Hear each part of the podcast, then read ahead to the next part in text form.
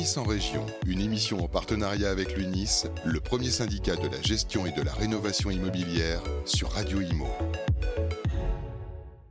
Bonjour et bienvenue sur Radio Imo. Nous sommes en direct à 13h30 comme chaque mois pour notre émission L'UNIS en région, émission en partenariat bien sûr comme son nom l'indique avec l'UNIS, sponsorisée par GERCOP.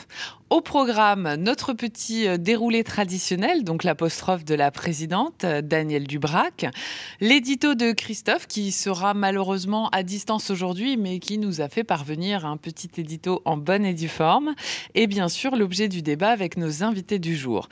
Aujourd'hui, nous partons dans la région Nouvelle-Aquitaine et oui, c'est l'été. Euh, pour partager ce plateau avec nous, nous aurons le plaisir d'accueillir Camille Falossi, présidente du pôle Nouvelle-Aquitaine pour l'UNIS. Bonjour Camille. Bonjour. Comment allez-vous? Très bien. Alors eh ben écoutez, je, je, suis euh, je suis aussi au regret de vous dire qu'il fait beau à Paris également. Voilà. Et nous aurons également Brice Descudet, président métier de transaction Nouvelle-Aquitaine. Bonjour Brice. Bonjour. Eh bien, écoutez, on est ravis de vous accueillir. Alors, bien sûr, on va parler de différents sujets. On va faire euh, un petit tour euh, focus marché euh, sur votre région. on parlera également de différentes problématiques, dont le zéro artificialisation nette, dont on entend pas mal parler ces derniers temps. Et puis, quelques petits mots sur le troisième déconfinement, même si maintenant on a pris l'habitude de ces allers-retours. bah là, il y a tout qui, la vie reprend, si je puis dire. Donc, j'imagine qu'on peut déjà faire un, premier petit bilan de cette période que euh, vous avez traversé également comme nous en Nouvelle-Aquitaine. Mais avant ça, je vous propose de démarrer tout de suite avec l'apostrophe de la présidente. L'Unis en région, l'apostrophe de la présidente. Cher Daniel, retour sur le plateau de l'UNIS en région. Alors, je crois que vous euh, voulez nous parler un peu de cette loi climat et résilience qui repasse au Sénat. Mais avant, avant Daniel, est-ce que vous pouvez nous toucher deux mots de clameur, j'allais dire ce nouvel observatoire? Non, c'est pas vrai, il n'est pas nouveau, mais en tout cas, on a une nouvelle mouture. Absolument. Et donc, je conseille à tous les professionnels de l'immobilier de euh, d'être en contact avec euh, Clameur euh, et puis parce qu'on est dans, dans des baux qui sont signés et donc des informations qui sont données et des extractions qui sont des extractions réelles et sérieuses sur les marchés ville par ville, dans certaines zones urbaines, même quartier par quartier. Et bien sûr, la Nouvelle-Aquitaine est dans ce cas-là et on va pouvoir vous donner des informations, quelque chose de très fiable et surtout d'instantané. C'est-à-dire qu'en fait, si vous voulez connaître le marché à tel endroit, euh, en fonction de différents critères, euh, typologie des bâtiments, typologie des logements. Vous avez l'information euh, grâce à Clameur. C'est une information qui devient indispensable et en plus sur la réglementation qui oblige chaque professionnel à fournir des informations à un observateur local, on remplit complètement ses obligations. Alors on rappelle quand même qu'aujourd'hui la plupart des observateurs sont basés sur les annonces donc qui ont une tendance à être un petit peu inflationnistes puisque c'est pas elles ne elles ne représentent pas la réalité du marché puisque ce, ne sont que des annonces et non pas des beaux signés. Donc là la différence si je comprends bien Daniel, c'est qu'en gros les informations de Clameur seront basées sur des baux réels signés. Alors, il y a les deux. Il y a les annonces et les baux signés. D'ailleurs, quand on superpose pour une zone donnée euh, les annonces avec les prix et euh, les euh, baux signés avec les prix euh, des loyers, on s'aperçoit que les prix sont légèrement moins élevés quand il s'agit de prix de baux signés par des professionnels, ce qui prouve que les professionnels connaissent bien le marché connaissent bien leur, leur secteur d'activité et leur secteur géographique. Eh ben, c'est merveilleux. Alors moi j'ai une petite question à laquelle vous pourrez peut-être pas répondre Daniel, mais je la pose quand même. J'ai des professionnels de l'immobilier autour de moi euh, avec qui j'ai eu l'occasion d'échanger sur Clameur qui m'ont dit oui mais concrètement on fait comment pour s'inscrire? Mais concrètement, d'abord, ils peuvent contacter l'UNIS, on leur fera le meilleur accueil, syndiqué ou pas syndiqué. Et puis ensuite, euh, il y a des discussions avec euh, leurs éditeurs de logiciels. Ils sont en général, les, les, professionnels sont sur des applications qui sont connues et reconnues de clameurs. Il y a des passerelles qui existent euh, ou qu'il faut simplement réactiver par rapport aux nouveaux clameurs avec tout ce qui concerne euh, comme euh, indicateur euh, de localisation, etc. C'est un outil vraiment merveilleux dont la profession avait besoin et on s'en réjouit. Eh ben écoutez, je transmettrai l'information, Daniel, à savoir qu'on peut contacter l'UNIS, syndiqué ou pas syndiqué. Eh ben merci en tout cas.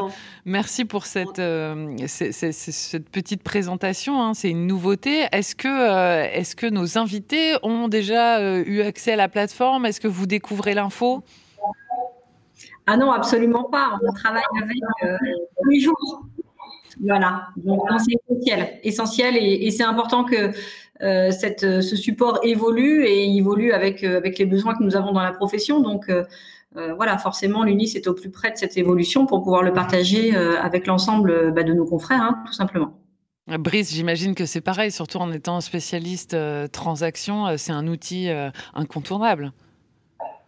Oui, c'est un, un, outil, surtout, en fait, on a pris des engagements au niveau de, de, de transmettre toutes ces données qui sont euh, ben, à la base du succès de cette, cette plateforme.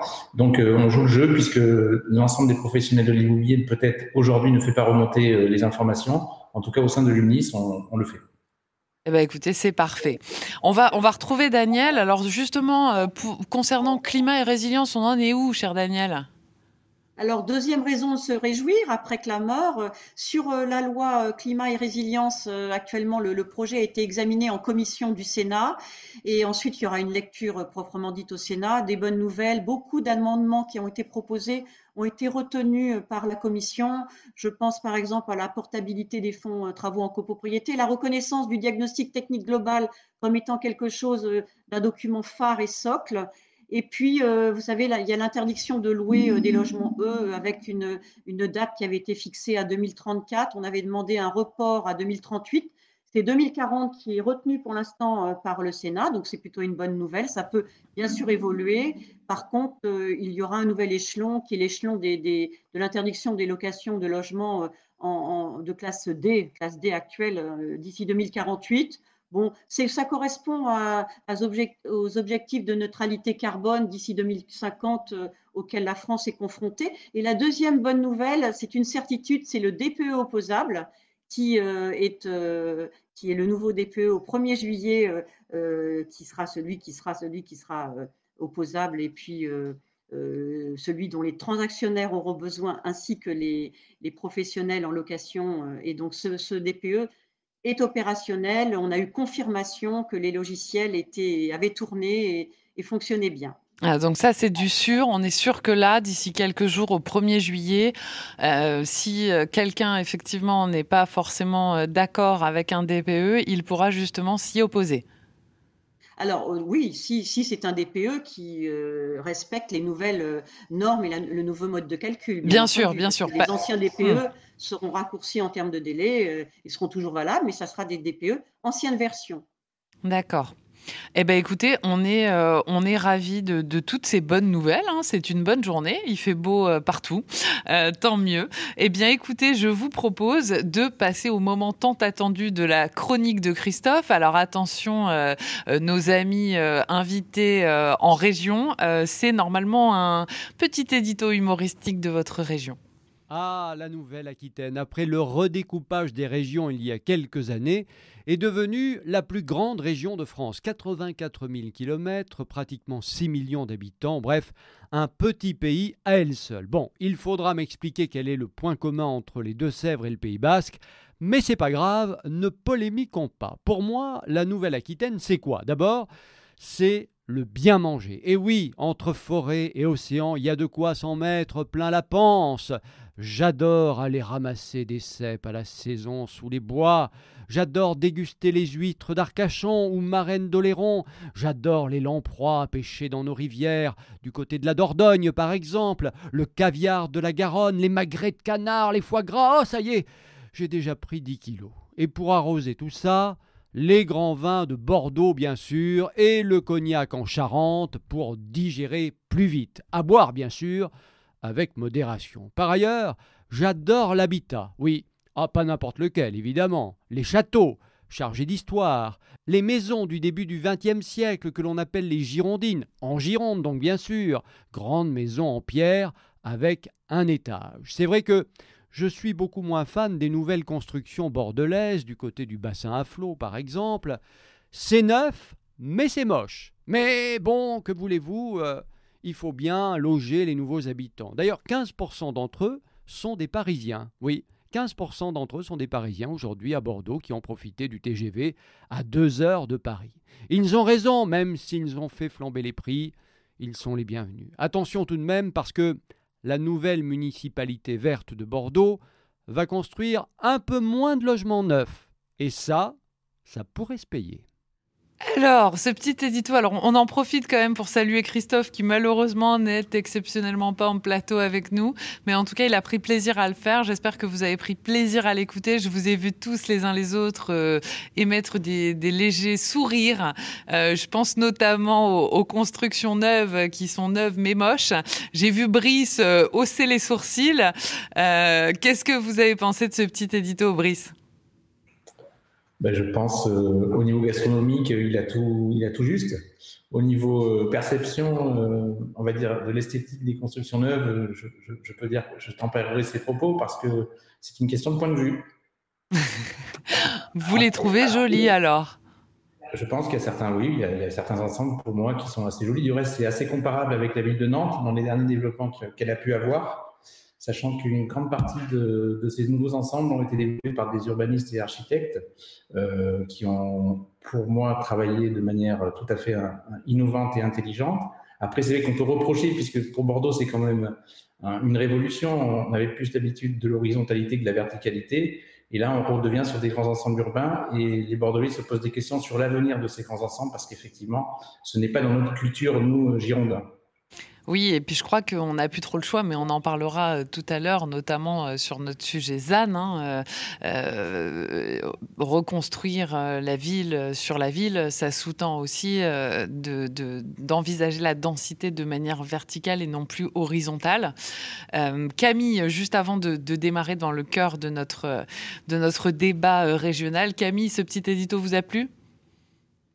Ah bah forcément, quand on parle euh, de notre belle et grande région comme ça, euh, dans l'ensemble, on peut être, euh, on peut être satisfait, c'est clair. Non, mais on peut. C'est vrai que la région est, la plus grande. Euh, on peut pas la réduire. C'est tellement compliqué. Donc, euh, donc au niveau immobilier, c'est pareil. Euh, voilà, on a des marchés qui sont euh, très différents les uns des autres et voilà, c'est toujours très difficile de parler de la Nouvelle-Aquitaine sur un ensemble. voilà, c'est pas un sujet évident au vu de sa grandeur. Oui, c'est certain. Daniel, ça vous a plu également Je vous ai vu sourire. Alors vous n'êtes pas de Nouvelle-Aquitaine, Daniel, mais vous connaissez quand même.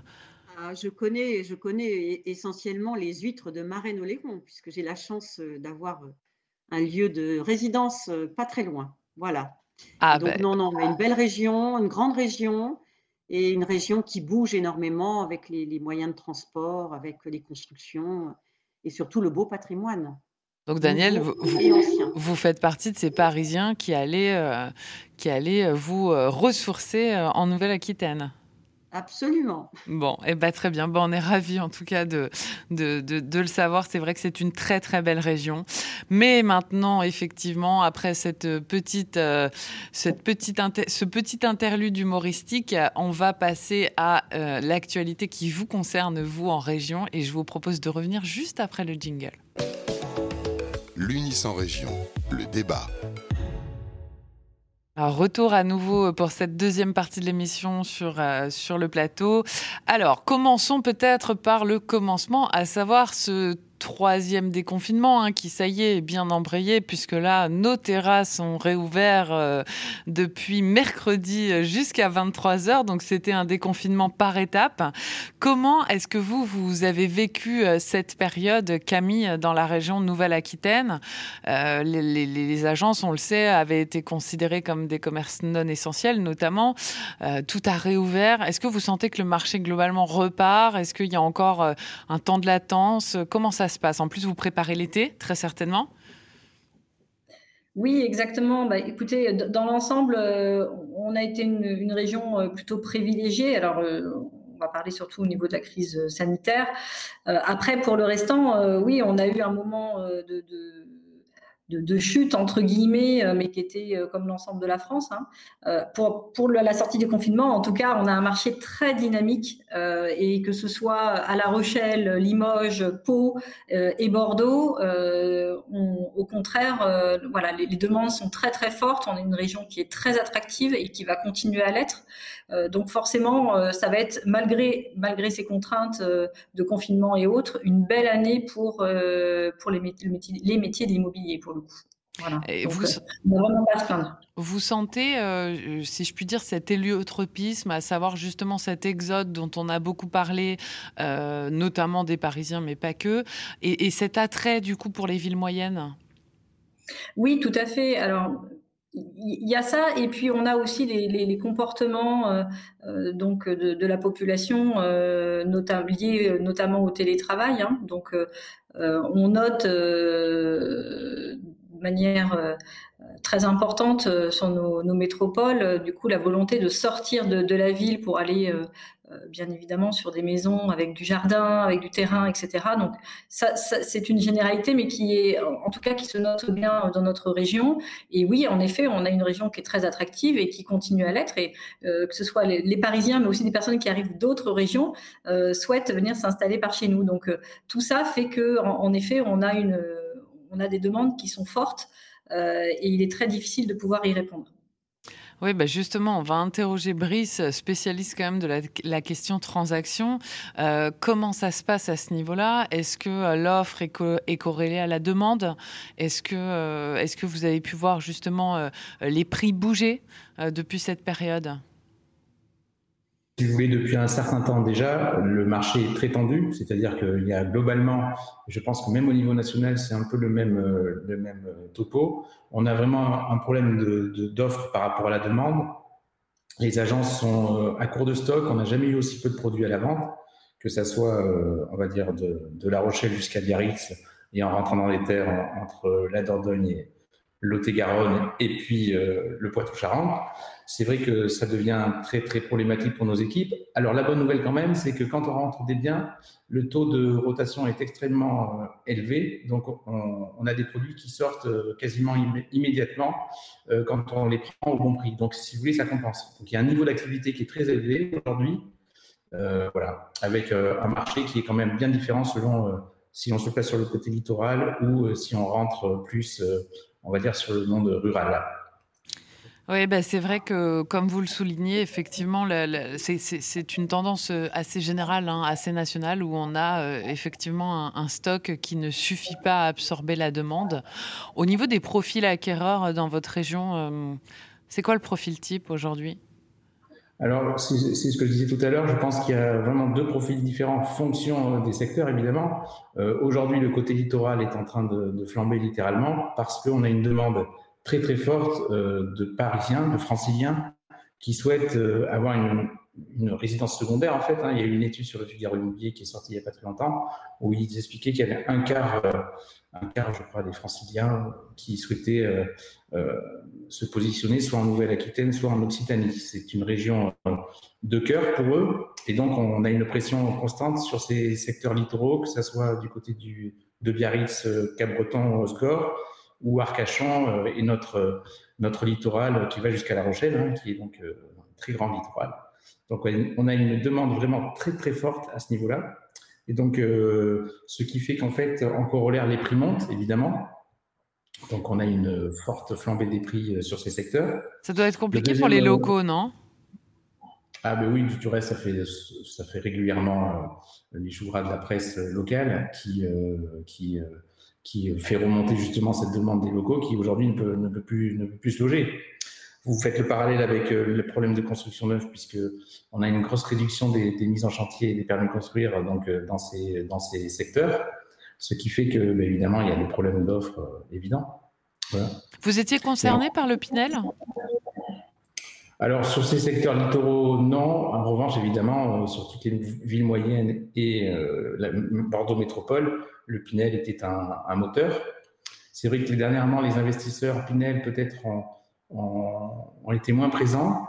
Le neuf a plutôt euh, été, euh, la vente de neuf a plutôt progressé sur la partie résidence principale ou peut-être secondaire.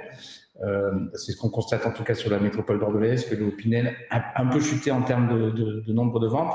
Mais encore une fois, il faut le rapprocher par rapport au nombre, au stock de neuf aujourd'hui, qui est, comme le stock de l'ancien, très très bas. voilà, on a une grosse, grosse pénurie de biens. Il faut savoir qu'aujourd'hui, sur la métropole bordelaise, on considère qu'il faudrait créer entre 7 et 10 000 logements par an. Et sur 2020, on n'en a créé que 5 000. Alors effectivement, on voit qu'il y a une déconnexion entre euh, la production euh, de, logements et euh, la demande. et ça, encore une fois, c'est quelque chose qu'on retrouve vraiment de manière nationale dans, pratiquement l'ensemble des régions. du coup, c'est multifactoriel, mais on a choisi aujourd'hui dans cette émission de s'intéresser notamment à la circulaire ZAN, zéro, zéro artificialisation nette, pardon, le terme est un peu barbare. Euh, qui est reprise d'ailleurs, hein, si euh, je ne m'abuse, dans, la loi climat et résilience. Euh, l'idée, c'est de, moins bétoniser, de construire de manière plus dense, du moins verticalement. Camille, est-ce que vous avez un petit, un petit avis sur cette question en ce qui concerne votre région? Qu'est-ce que vous pensez de ces mesures? Bah, des mesures, il faut en prendre. Euh, on n'a pas trop de, de, débat à avoir là-dessus. La question, c'est comment on fait derrière. Parce que, en effet, aujourd'hui, on ne peut pas répondre à la demande. Voilà. Donc, euh, euh, il, faut, il faut être hyper vigilant parce qu'entre entre ce que l'on dit et comment on le fait, il y a forcément un monde entre les deux. Il y a des choses auxquelles euh, peut-être le gouvernement ne pense pas et autres. Donc, euh, à un moment donné, ça, ça crée des, conflits et en tout cas, euh, pour nous qui sommes sur le terrain tous les jours, des vraies problématiques. Voilà. Mais Brice va être beaucoup plus à même de rentrer dans le détail sur ce que, sur bah, que ça représente pour nous dans le quotidien et, comment on peut y faire face. Oui, tout à fait. Et puis après, j'imagine que les, les, discussions transversales sont nécessaires puisque vous avez la réalité terrain et eux ont les enjeux peut-être j'allais dire plus élevé que l'immobilier, mais euh, je, euh, J'entends juste que effectivement l'objectif de cette circulaire, c'est quand même de préserver la biodiversité. Vous avez quand même une région dans laquelle il y a des choses à préserver, me semble-t-il, non? Ah mais bien évidemment, euh, bien évidemment. C'est, la, région est, très belle, euh, il, faut la préserver, mais en même temps, on a, on a besoin euh, quand même de se loger. Donc comment fait-on? Oui, il y a deux intérêts qui sont en balance. Effectivement, il va falloir construire, mais construire bien pour pas détruire cette jolie nature, préserver cette jolie nature, et surtout dans une dans une région comme la vôtre qui est très attractive. Parce qu'effectivement, si, si, si, si, on, si, on, ne, ne, si on ne, ne, gère pas ça, ça risque effectivement à terme de. Enfin, on risque de se retrouver avec un mitage, euh, ce qu'on appelle le mitage territorial, assez, euh, assez important et avec des constructions un peu de partout. Euh, donc, donc, je pense que c'est une vraie problématique pour une région comme la vôtre. Mais effectivement, on va écouter Brice, qui est, qui est assez spécialiste de cette question. Alors, euh, oui, en effet, alors la ZAN, c'est peut-être euh, un des, facteurs qui fait qu'aujourd'hui, euh, on va dire, on construit moins, mais c'est pas le, pas le seul. Je pense que surtout ce qui a été, ce qui a été dur nous, pour nous en tant que professionnels, c'est que le changement de, de, de, vision des choses de, par, par, les services publics a été assez brutal en fait. Alors la ZAN, c'est vrai qu'a été le, le déclenchement peut-être de, ça, mais pour nous, ça avait commencé un petit peu avant déjà. Euh, au niveau des, notamment des, des, permis construits ou des permis d'aménager, on sentait que voilà que les services de l'État étaient en train de durcir un petit peu leur position par rapport euh, à ce qu'ils qu pouvaient avoir avant. Aujourd'hui, j'ai l'impression qu'ils ont changé un petit peu leurs critères d'appréciation. Euh, notamment, ils ne voient plus l'artificialisation des sols comme euh, synonyme de consommation d'espaces naturels et euh, plus il, voit aujourd'hui plutôt sous le prisme de la fonctionnalité des terres. Et donc, c'est vrai que du coup, même si on a des terrains qui sont extrêmement. C'est-à-dire, Brice, juste pour bien comprendre la fonctionnalité des terres, c'est-à-dire de, par exemple, ne pas retirer de terrain agricole ou ce genre de choses, non? Voilà, c'est-à-dire qu'ils ne regardent plus vraiment où on, construit. C'est-à-dire que je comprends tout à fait euh, la démarche, si vous voulez, de limiter, comme vous l'avez dit justement, le mitage des, des, zones euh, urbaines ou des zones constructibles plus exactement, a une époque, c'est vrai qu'on donnait des, possibilités de construire même euh, très éloignées des, centres euh, des villages ou alors des centres-villes. Et ça, a mené des complications, notamment mais pour tout ce qui est service public, ramassage des, ordures ménagères, enfin, accessibilité au réseau, aujourd'hui euh, au numérique, etc. Ça complique effectivement beaucoup le travail de nos collectivités locales. Donc je peux comprendre qu'à ce niveau-là, ils aient vraiment mis un, frein. Ça a été déjà repris dans les plans locaux d'urbanisme euh, et euh, avec la loi SRU, si vous voulez, ça, c'est des, positions politiques qui ont vraiment été reprises dans les documents euh, opérationnels depuis fort longtemps déjà.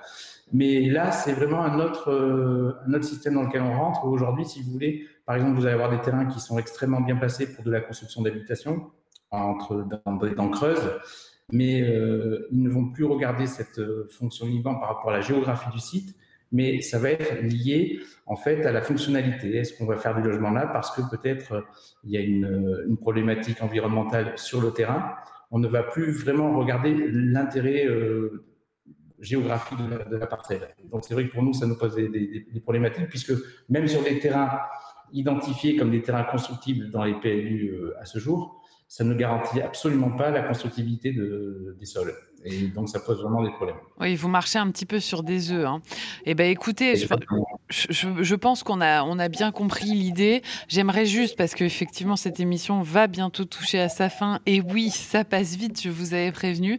J'aimerais juste avoir un petit mot de Daniel, justement, sur, euh, sur cette question du zéro artificialisation nette, parce que j'imagine simplement que c'est difficile, en fait, d'avoir une position euh, euh, ferme et définitive au niveau d'un syndicat professionnel euh, de manière nationale, étant donné que pour le coup, ça va concerner vraiment les territoires. Et en fonction de où se trouve, euh, où on se trouve, euh, il va y avoir des, solutions diverses et variées sur cette question, non? Alors Nous, on s'est engagé sur la rénovation déjà du parc existant. Ça, c'est très clair. Hein. C'est pour ça d'ailleurs qu'on est content et attentif au plan pluriannuel de travaux et au, diagnostic technique global. Euh, il faut se dire aussi que la démographie, elle augmente, la population vieillit, et donc il faudra quand même construire aussi des logements. Donc c'est à la fois construire des logements neufs et bien sûr rénover et euh, tout le parc euh, existant, le mettre aux normes, toujours dans l'objectif de la COP 21, la réduction de tout ce qui est consommation énergétique et puis bien sûr réduction des, gaz à effet de serre nous, à UNIS, on est très engagés sur euh, le respect de la biodiversité. Le bien commun sont les ressources naturelles euh, et sur l'engagement du climat. On ne peut pas être autrement que pour la sobriété foncière. Mais attention, c'est vraiment la, difficulté entre la nécessité de construire, la nécessité de l'accès au logement et puis la nécessité de préserver euh, la planète et tout ce qui est biodiversité. Alors, de ce fait, sur euh, tout ce qui est euh, réglementation ZAN qui s'oppose quand même à la nécessité de construire, on est, on est euh, très attentif sur le fait qu'il faut pouvoir accepter la réversibilité de certaines constructions, c'est-à-dire les passer d'immobilier de, de, d'entreprise à immobilier d'habitation. Tout ce que oui. ça comporte comme difficulté mmh. sur les normes qui ne sont pas toujours les mêmes, sur le coût aussi, parce que la démolition, reconstruction ou la réhabilitation, ça coûte de l'argent. C'est pas aussi simple que de construire sur du foncier. Entre parenthèses, le foncier, il est rare, il est cher. Les logements sont rares, on l'a entendu dans l'étude sur le Nouvelle-Aquitaine, donc l'offre devient aussi chère. Donc on est quand même euh, en difficulté par rapport à ça. Aux, aux outils d'urbanisme qu'il va falloir faire évoluer, parce qu'il faut aussi du logement intermédiaire euh, et donc des coefficients de constructibilité qui doivent être euh, modifiés, peut-être euh, augmentés. Euh, voilà, donc c'est effectivement un grand écart, mais une nécessité de loger tout le monde, tout en respectant bien sûr euh, la, biodiversité, euh, enjeu quand même de la planète et bien entendu de nos engagements français. Eh ben, écoutez, Daniel, je crois qu'il n'y a pas grand-chose à ajouter. Euh, merci pour cette sagesse. Euh, je pense que sur ces questions-là, une prise de position trop partisane ne fera pas avancer le débat. Effectivement, il faut avoir conscience des intérêts en balance qui sont bah, contraires parce qu'on a besoin de logements et en même temps, il faut arrêter de construire à tort et à travers. Donc, il va falloir trouver des solutions. Et c'est grâce à des, à des discours de sagesse comme celui-ci, je pense, qu'on va pouvoir faire avancer les choses. Eh bien, écoutez, notre émission touche à sa fin. Euh, c'est toujours très frustrant. J'aurais aimé poursuivre ce débat avec vous plus longtemps. Hein. Et oui, je vois Brice qui lève les sourcils. Et oui, c'est sympa l'Unis en région. Hein. eh bien, écoutez, en tout cas, j'espère que vous nous suivrez sur les réseaux. N'hésitez surtout pas à partager cette on vous souhaite une excellente fin de journée et on vous dit au mois prochain dans l'Unis en région. À très bientôt, au revoir. L'Unis en région, une émission à réécouter et télécharger sur le site et l'appli radio.imo et sur toutes les plateformes de streaming.